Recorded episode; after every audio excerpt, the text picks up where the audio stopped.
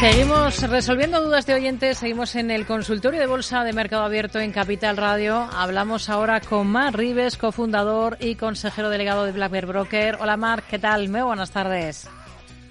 Muy buenas tardes. Bueno, en los índices, ¿qué le está llamando la atención esta jornada en la que estamos viendo en Estados Unidos muy buen comportamiento, sobre todo firmeza en el Nasdaq? Ahí se nota el efecto Nvidia y de todas esas compañías relacionadas con la inteligencia artificial. Hemos visto a la bolsa española terminar en positivo, pero con alzas bastante más discretas, aunque ha habido algunos movimientos interesantes. Por ejemplo, el caso de esa subida que ha experimentado Repsol. ¿Qué, destacaría? ¿Qué le está llamando la atención? ¿Qué está vigilando, Marc? Hmm. No, la verdad que estábamos viendo una mejora en la amplitud del mercado. Eh, cada vez son más las compañías que van acompañando la, tendencia, los sectores. Nos queda el Russell 2000, que bueno, pues demuestra que las pequeñas y medianas compañías de momento todavía siguen sin ser del agrado del mercado. Hay una divergencia no menor en este sentido, pero bueno, yo creo que es un poco cuestión de tiempo. Esta semana teníamos un hito muy importante con los resultados de Nvidia y seguramente eh, podría haber salido cara o cruz, eso nunca lo sabemos porque el mercado está ahí un poco en stand-by y ya lo vimos, por ejemplo, una sesión antes en eh, Palo eh, Networks, ¿no? Palo Alto Networks. Sí. Cayó en torno al 26, en, torno, claro, en torno al 26% de caída. Si esto pasa en Nvidia, hoy estaríamos contando una cosa muy distinta, ¿no? Pero bueno, en el fondo no, no cambia el escenario porque las correcciones forman parte de las tendencias alcistas. Eh, el mercado venía de una transición bastante ordenada. Cuando hace esto manifiesta mucha fortaleza, pero a veces una noticia, un detonante puede hacer que la corrección profundice y vaya un poquito más allá, ¿no? De momento no vemos otra cosa que no sea una corrección eh, y, es cierto que estamos mirando a las small caps para ver si poco a poco van acompañando el resto del mercado. Parece que lo harán. Hoy hemos visto un despertar muy importante en algunas, en algunas compañías alemanas que venían siendo muy eh, penalizadas por el mercado, como puede ser Porsche, como puede ser Volkswagen, como puede ser Covestro, ¿no? Y, eso es una buena señal. Yo creo que es probable que el mercado haya descansado ya en estas eh, primeras semanas de, año y probablemente venga un acelerón. Así que buen tono del mercado, buenas sensaciones. Esperemos que esto dure. Hmm. Oyentes arroba capitalradio.es. A través de WhatsApp pueden ir dejando notas de audio en el 687 050 600 y también pueden llamarnos si quieren intervenir con nosotros al 91 283 33 33. Vamos a ir con dudas. Por ejemplo, eh, lo primero, vamos a ir con un correo electrónico que nos envía uno de nuestros oyentes y pregunta por dos compañías. El ticker del primer valor sería R de Roma, V de Valencia L de Lugo, V de Valencia de nuevo. La compañía es Revolvi Group. Es del NISE estadounidense. ¿Y qué nos pregunta sobre esta compañía? Pide un análisis y también lo tiene en cartera. Es José quien nos escribe. Y el otro valor es Slumberger, cuyo ticker es S de Sevilla, L de Lugo, B de Barcelona. Está en ambos, nos dice, con pequeñas pérdidas. Bueno, a ver, eh, respecto a la primera compañía, Revolvi, ahí lo que tenemos es una, es una tendencia claramente bajista, sí, y lo que pasa es que parece que el, precio podría intentar invertir esa tendencia, ¿no? Eh, si pierde poco, creo que el precio de compra que tiene, pues seguramente es, es más que correcto. Tiene que poner un stop por debajo de los 14 dólares, porque estos patrones son muy peligrosos. Ahí lo que tenemos que ver es confirmar que efectivamente el precio tiene capacidad de, invertir la tendencia y, de empezar un nuevo proceso alcista. No es fácil y la probabilidad de que fracase y recaiga pues es sin duda el riesgo, ¿no? Porque estamos hablando de un valor que viene penalizado por el mercado, por lo tanto seguramente hay alguna información que no gusta y tenemos que ver si ese hecho se ha terminado, ¿no? Cuando no tenemos el conocimiento 100% de los fundamentales, porque es una compañía que, como en este caso, por ejemplo, no, seguimos nosotros, lo único que nos queda es mirar el precio y creer en la opinión de consenso del mercado. A partir de ahí lo puede mantener perfectamente con esto por debajo de 14 y por ahí tiene un valor que si consigue superar por pues, la zona de los 20 dólares tendrá que pensar en gestionar el beneficio, que no es poca cosa y un valor que tiene mucho potencial. Vamos a ver si lo intenta, pero desde luego creo que la operación está bien planteada en cuanto a que el mercado lo está intentando. Hmm. La segunda, que es Slamberger. Sí. Cotización, eh, compañía muy interesante del sector oil and gas, eh, eh, ahí tenemos un poquito de distribución. Es cierto que el sector petrolero mm, viene con algo de distribución y son sectores muy peligrosos, porque sabemos que cuando todo va bien, las petroleras pues, pueden llegar a tener fortísimas rentabilidades, las cíclicas en general, las, petroleras en particular. Eh, y ahora estamos en un proceso de, de transición, un proceso de corrección. Todo va a depender, por supuesto, como siempre, del petróleo y de lo que de ello se deriva en cuanto a la asignación de diferentes contratos, pero ahora estamos en un proceso lateral. Ahí tampoco es que veamos cosas muy negativas, más allá de que probablemente le cueste al precio acelerar la tendencia, el, lucro cesante, ¿no? el coste de, oportunidad, pero mientras no pierda la zona de los 40 puede mantener tranquilamente la, la posición porque al fin y al cabo, aunque decelerando, digámoslo así, el valor sigue siendo alcista. Hmm. Repsol, tenemos un correo de un oyente que es Mario de Madrid que pregunta por un stop para Repsol. Hoy hmm. entendemos que tiene una posición abierta, hoy ha subido con fuerza después de esos anuncios. Eh, ha presentado resultado, ha presentado un nuevo plan estratégico hasta 2027 y sobre todo pues ha anunciado esa mejora del dividendo y ese anuncio de recompra de acciones que es lo que más ha convencido a los inversores. Ha cerrado a 14,42 euros Repsol.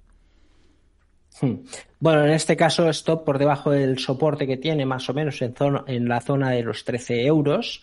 Más que poner ahí la orden, yo lo que haría es poner una alerta o vigilar el precio y si el precio cae de manera contundente desde ese nivel, puede cortar la, posición, pero de momento eh, no, hay, no, hay, no hay argumentos para preocuparnos. Al contrario, eh, creo que es una noticia muy importante y veremos cómo responde la cotización y si es capaz de superar los 15-25 y, continuar su tendencia alcista en un proceso de aceleración después de varios meses de, rango, digamos, lateral alcista, ¿no? Así que buenas noticias, veremos hasta dónde puede llegar el impacto de esta noticia, pero desde luego es un valor para mantener. Hmm. Y Telefónica, que ha sido otro de los nombres propios de esta, de esta jornada, Marc. Vamos a ver si despierta. Nosotros tenemos una pequeña posición en Telefónica, especulativa totalmente. Lo que vamos a buscar ahí es un incremento de volumen para ver cómo, cómo termina ¿no? tomando la posición la SEPI. Em, y oye, de momento parece que está reaccionando bien sobre la zona del 350, ¿no? que es donde compramos en zona de soporte. A partir de ahí, el rango es lateral. Telefónica no nos va a decir nada hasta que nos rompa este lateral por arriba, por encima de los 4 euros, por debajo, por debajo de los 3,50. De momento, buenas sensaciones. Vamos a ver si es capaz de romper los 4, los euros, entrar en un terreno desconocido desde hace muchos años y a partir de ahí veremos cómo reacciona, pero desde luego sabiendo que la probabilidad de que la SEPI tenga que comprar esas acciones en el mercado Em, es, una, es un volumen suficiente como para pensar que puede despertar la cotización. Hmm. Vamos a ir con más cuestiones. Vamos a escuchar esta nota de audio que nos ha dejado este oyente, Marc. Hola, buenas tardes. Soy Miguel Ángel desde Córdoba. Quería hacerle una pregunta al, analista. Después de la operación de Nvidia esta semana en varias compañías, en concreto en estas tres, ¿cómo vería una posible entrada en, en estas compañías?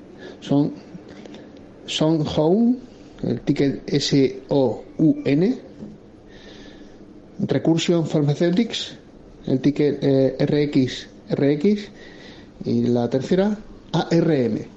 En las tres ha entrado la compañía Nvidia, entonces quería ver cómo vería una posible entrada y posible objetivo de las tres. Muchas gracias y buenas tardes. Bueno, pues vamos a ir por orden con estas tres compañías que nos pone sobre la mesa. El primer eh, valor es SoundHound en el Nasdaq, el ticker SOUN. Mark. No, la primera la descartamos porque vamos tarde. Eh, el valor, fíjate que desde su zona de mínimos, eh, pues eh, prácticamente lleva un 300%. Y aparte es una de las compañías que siempre recomiendo no entrar. Esto es un auténtico casino, compañías americanas por debajo de los 10 dólares, peligro, seguro. Con lo cual vamos tarde y además un valor no recomendado. La segunda, que es em, Recursion Pharmaceuticals.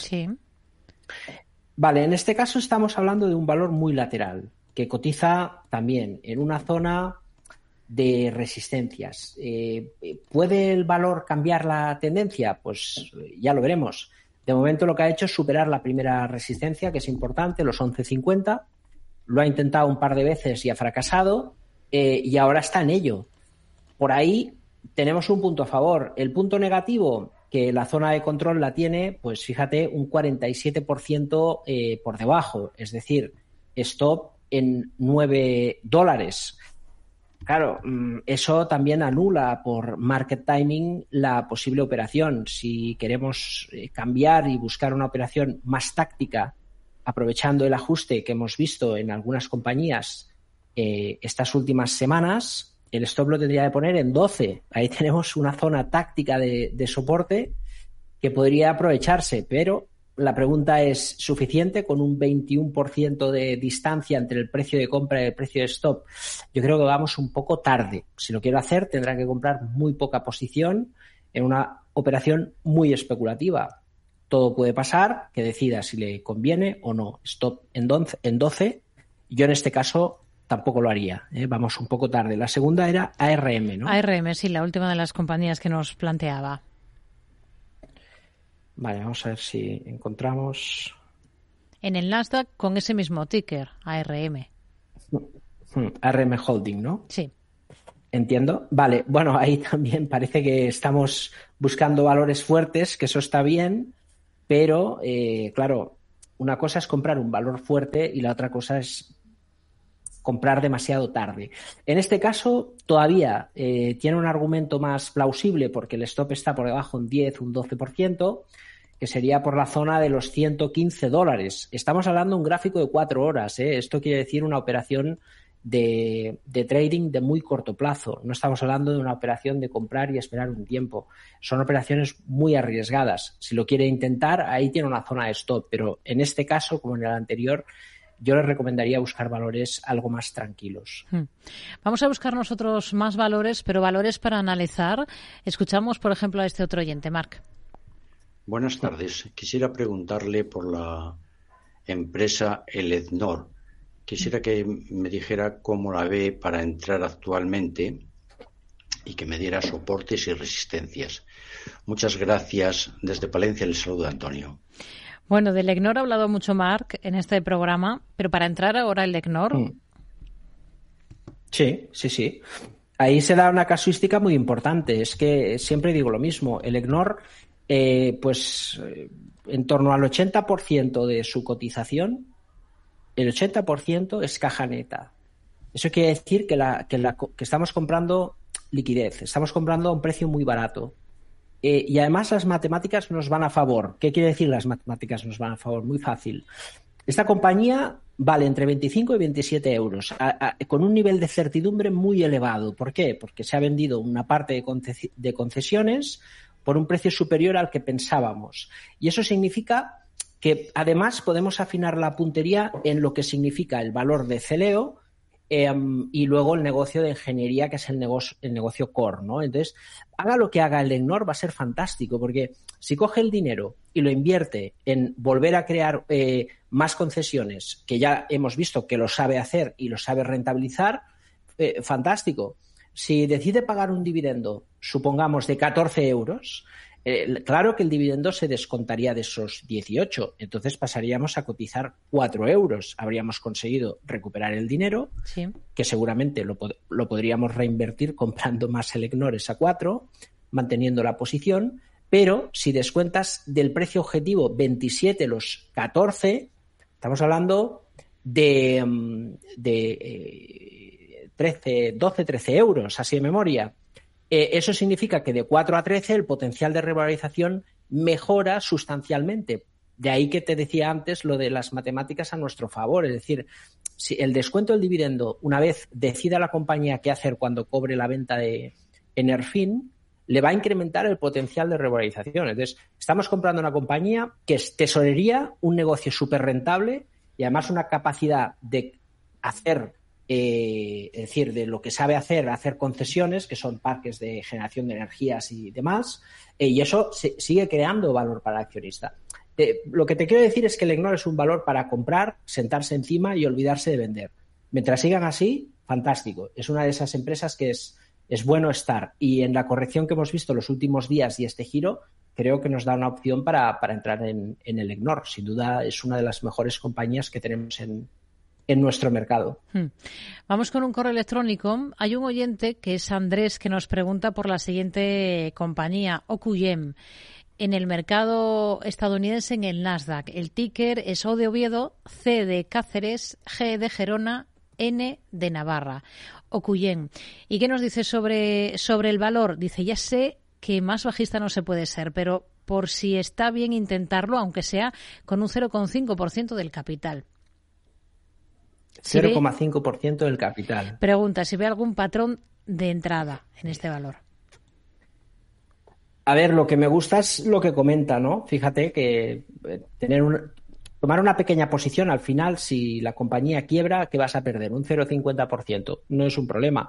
Muchas veces hay operadores que hacen operaciones eh, intradiaria y que se arriesgan, por ejemplo, el 1% de todo su capital en un trade, ¿no? Que eso es absurdo porque no, no podemos tener el control de tanta pérdida en, un, en un trade.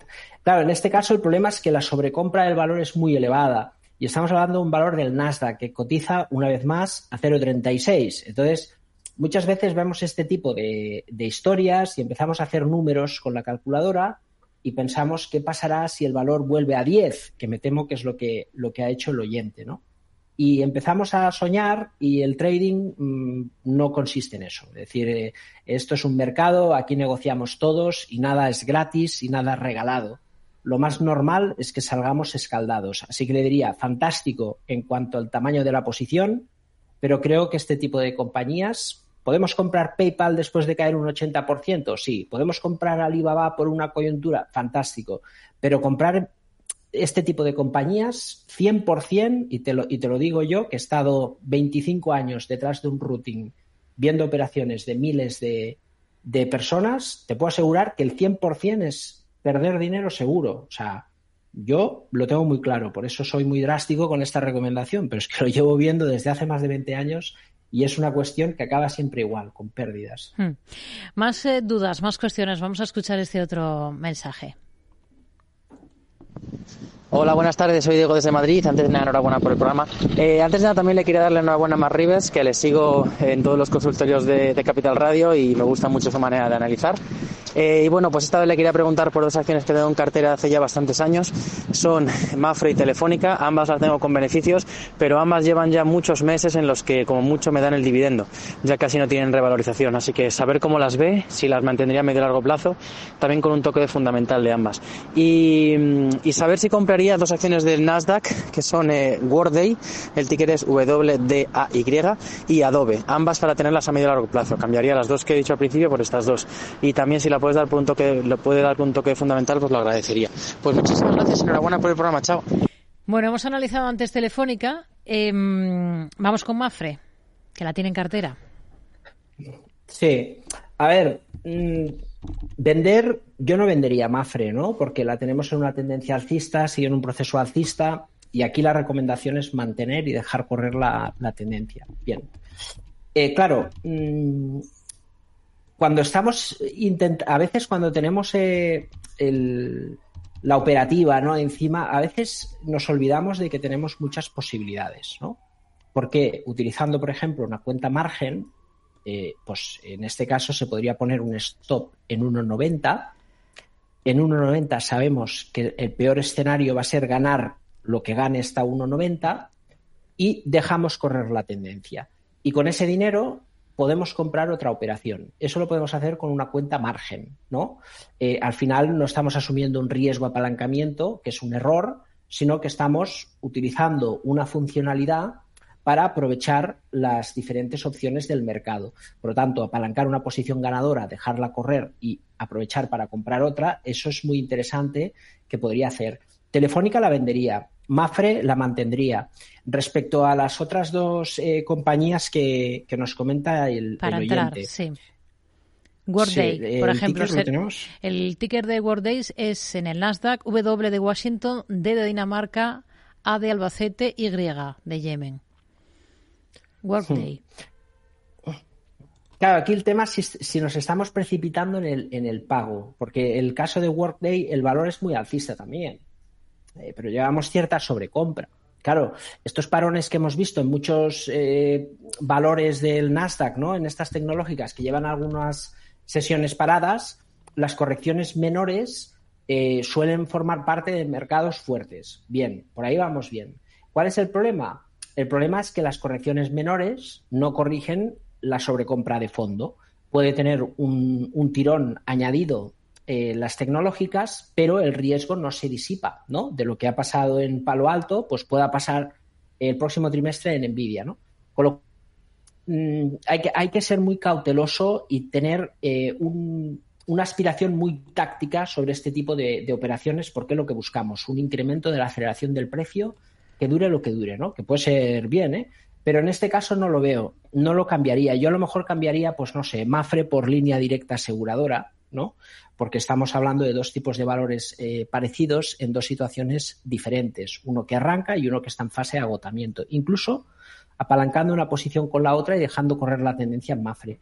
Y en el caso de Adobe, lo que no me gusta es eh, precisamente la corrección, porque el valor alcista en un proceso de ajuste menor que pueda tener continuación, pues es adecuado, pero si luego la corrección se convierte en un patrón, como es el caso de Adobe, de posible doble techo, con la semana pasada una caída espectacular, pues fíjate que cayó en torno al 14%, está claro que detrás del precio subyace una debilidad que estaría bien comprender si va a tener fin o no. Es un valor que tenemos que esperar porque este tipo de ajustes te puede llevar fácil un 25-30% la cotización abajo. Así que el caso de Adobe tampoco buscaría una posición ahora porque el valor está en una zona de peligro. Hmm. Vamos a terminar con un título en Estados Unidos que es One OK. El ticker es O de Oviedo, K de Kilo, E de España. Un oyente que nos pregunta por la compañía de cara a una posible entrada, Marc. ¿Oneoc? Sí. Ok. Eh, sí, es que hay tantos valores ya que al final. Mira, este a ver, es un valor muy alcista que siempre está bien, comprar fuerza al final es el camino, em, tener siempre en cuenta de dónde venimos, el proceso lateral de acumulación durante mucho tiempo le, puede dar paso a que se pueda estirar un poquito la, cotización. Y yo le pondría un stop pues primero por debajo de la zona de los 65 dólares, incluso por debajo de los 62, ¿no? Y ahí sí, valor que parece que quiere despertar ¿por qué no intentarlo? Con ello nos quedamos. Mar Rives, cofundador y consejero delegado de Black Bear Broker. Gracias. Hasta la próxima. Muy buenas tardes. Un placer. Gracias por invitarme. Mark Rives es el CEO y cofundador de Black Bear Broker, regulado por la CNMV con el número 270 en el registro de agencias y sociedades de valores. Para la resolución del consultorio se utiliza la plataforma Black Trader by Black Bear Broker. Las opiniones expresadas se manifiestan como una opinión genérica y no personalizada en función de las dudas de los oyentes sin que supongan recomendación en el catálogo de recomendaciones de Black Bear Research. El analista en todo caso expondrá en su análisis si existiera algún tipo de conflicto de interés que podría tenerse en consideración en materia de abuso de mercado. En todo caso, podría solicitar ampliación de la metodología, así como de las conclusiones de los análisis realizados, de manera directa y sin coste alguno en los siguientes modos de contacto: info arroba o www.blackbear.es.